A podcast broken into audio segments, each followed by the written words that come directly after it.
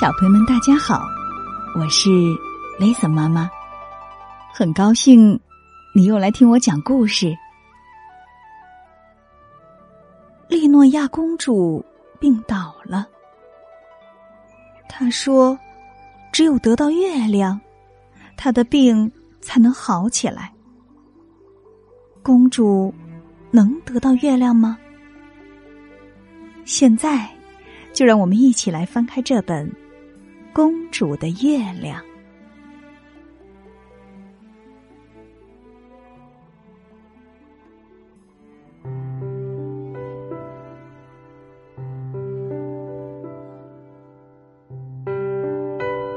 利诺亚公主病倒了，利诺亚的父亲，也就是国王来看她。我会满足你的任何心愿。只要让你能好起来，国王说：“如果我能得到月亮，我就会好起来。”公主说：“国王有很多智者，他们总是能给他拿来他想要的东西。”于是，他叫来了宫廷魔术师。宫廷算术家，但他们没有一个人能帮公主得到月亮。他们分别对拿月亮的困难有不同的说辞。总理大臣说：“它远在三万五千里外，比公主的房间还大，而且是由融化的铜做的。”听魔法师说，它有十五万里远，用绿气丝做的，而且整整是皇宫的两倍大。数学家说，月亮远在三十万英里外，又圆又平，像个钱币，有半个王国大。还被粘在天上，不可能有人能拿下它。国王大发雷霆，把他们都赶了出去。之后，他召来了宫廷小丑。陛下，我能为您做点什么？宫廷小丑问。谁也帮不了我。国王悲伤的说：“除非得到月亮，否则，利诺亚公主的身体没法恢复。可是，没有人能帮她拿到月亮。每次我让人取月亮，月亮都会变得越来越大，越来越远。”你除了给我弹弹悲伤的曲子，什么也帮不了我。他们说月亮有多大？宫廷小丑问。有多远？国王说。他们说月亮在三十万英里之外，有我们半个王国。那么大，宫廷小丑说：“他们是智者，说的应该没错。但我们要弄清楚的是，利诺亚公主认为月亮有多大，有多远。我从来没想过这一点。”国王说：“陛下，我去问公主。”宫廷小丑说。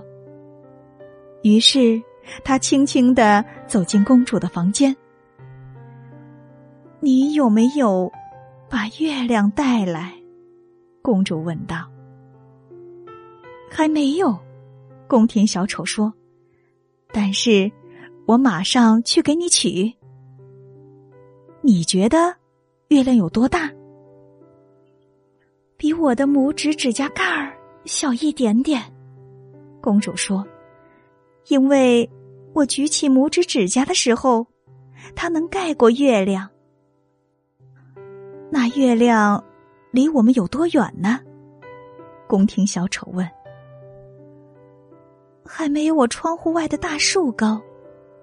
公主说：“因为有的时候，月亮就挂在树梢。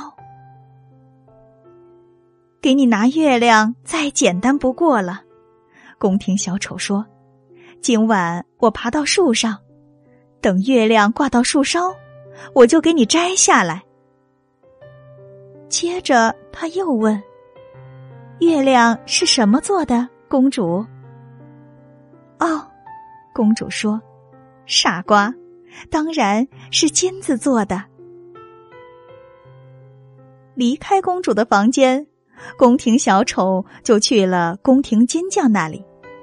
他让宫廷金匠做了个小小的圆饼，接着他又让金匠把圆饼串在一根金链子上。这样，公主就可以戴在脖子上。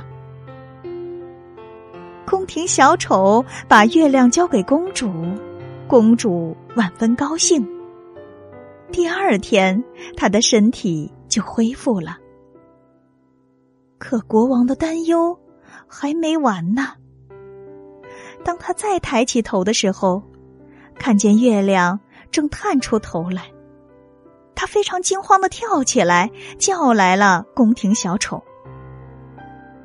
宫廷小丑漫不经心的弹着琴。陛下，我能为您做点什么？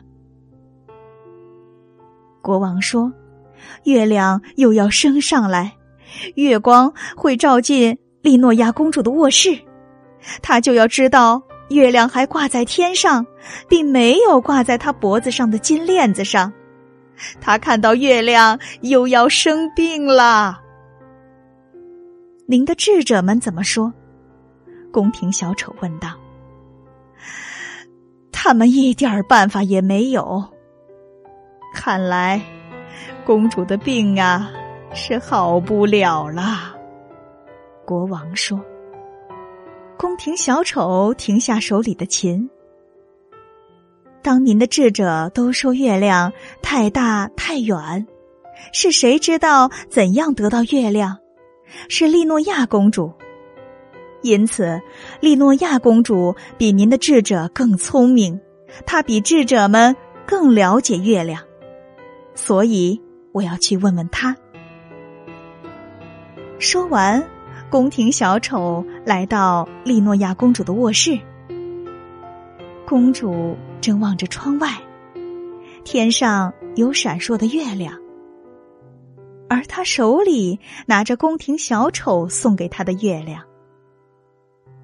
告诉我，公主，宫廷小丑悲伤的说：“月亮戴在你的脖子上，为什么还能在天上闪烁呢？”公主看着他笑起来：“傻瓜，这再简单不过了。”我掉一颗牙齿，又会有新的牙齿在那个地方长出来，就像宫廷园丁剪下公园里的花朵。过段时间，花儿又会长出来。月亮也是这样。他的声音越来越弱。宫廷小丑看着公主慢慢入睡，轻轻的。给她掖好被子，他走到窗边对月亮眨眨眼睛，因为月亮好像在对他眨眼睛呢。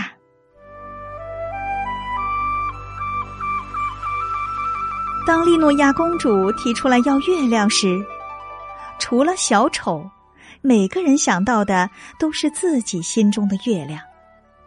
现实生活中的我们也是这样。